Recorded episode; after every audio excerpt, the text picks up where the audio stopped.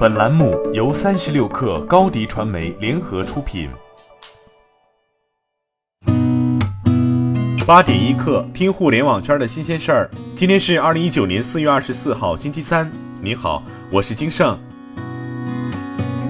马云昨天说，没有腾讯，阿里巴巴就不会不断的调整自己，不断的完善自己。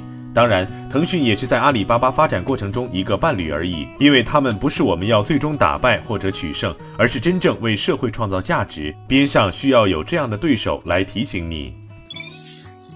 中国联通在 5G 创新发展峰会上宣布，联通将在北京、上海、广州、深圳、南京、杭州、雄安等七个城市开通 5G 试验网，在核心区域连续覆盖。同时，在三十三个大城市的热点地区和部分行业也开通 5G 网络。同时，联通还呼吁，希望 5G 手机终端能保证通用性，而不限于某个运营商制式，并特意指出，5G 手机要考虑价格，让消费者可以接受，达到与 4G 手机接近的水平。不只是抖音、微视和快手，现在就连音频平台也在招揽 MCN 和优质主播。三十六氪近日得到一份喜马拉雅内测申请表，申请表显示，喜马拉雅正在招募短视频创作者，平台许诺优质短视频用户将会获得官方推荐扶持、签约合作机会。除了一定程度的流量倾斜，据三十六氪了解，喜马拉雅对签约机构和主播暂时没有补贴。从进度表可以推测，喜马拉雅这场为期半年的短视频模块孵化，并不是要撸起袖子直接和抖音、快手硬刚一场。更像提供一个视频选择项，这更类似于去年引入短视频的网易云音乐，短视频可以成为平台内容消费的一环。今日头条昨天宣布将举办全国新写作大赛，面向所有写作爱好者，不限身份、年龄等。大赛设有主竞赛单元和青年竞赛单元，总奖金两百万人民币。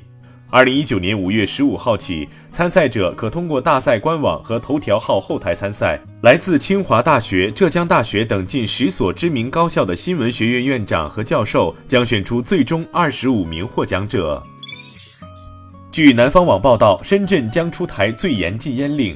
深圳经济特区控制吸烟条例修正案草案表明，抽电子烟与抽传统烟一样，都将纳入控烟范围，包括室内、室外购票或等候等人流密集区域。不仅是深圳，早前香港、杭州等地区也出台了相关禁令。香港地区禁止电子烟吸抽，杭州则将电子烟纳入禁烟范围，违者最高可罚两万元罚款。而在更早之前，关于电子烟的禁令就已经在新加坡、美国等地区先行了。小米昨天发布了全面屏电视，配置小米蓝牙语音遥控器、Patchwall 人工智能语音电视系统，四核六十四位处理器，能够一键唤醒小爱同学，支持海量内容智能推荐。三十二寸内存一 GB 加四 GB，售价一千零九十九元。六十五寸内存二 GB 加八 GB，售价三千九百九十九元。除小米全面屏电视系列之外，小米昨天还发布了壁画电视、小米互联网立式空调 C 一、米家走步机、米家直流变频落地扇 EX、小米体重秤二、小米体脂秤二等多款新品。苹果昨天在新浪微博开博了，此次开博的是 Apple 支持 @Apple 支持，另外还注明工作时间是工作日的九点到十八点。Apple 支持发出的第一条微博是在这里获得实用信息、各种妙招和更棒的体验。苹果希望通过这个新渠道给用户传授一些使用技巧，并为用户提供技术支持。例如，他会通过微博教用户如何与家人和朋友分享照片，如何通过屏幕使用时间来适度使用电子产品等。八点一刻，今日言论。趣头条首席人才官刘先锋说：“三四线城市还有很大增长空间，因此趣头条今年将逆势扩招两千人规模，其中百分之六十为技术人员，剩下百分之四十为产品运营、销售以及中后台岗位。此外，在二零一九年，趣头条还将提供六亿股权作为员工激励。”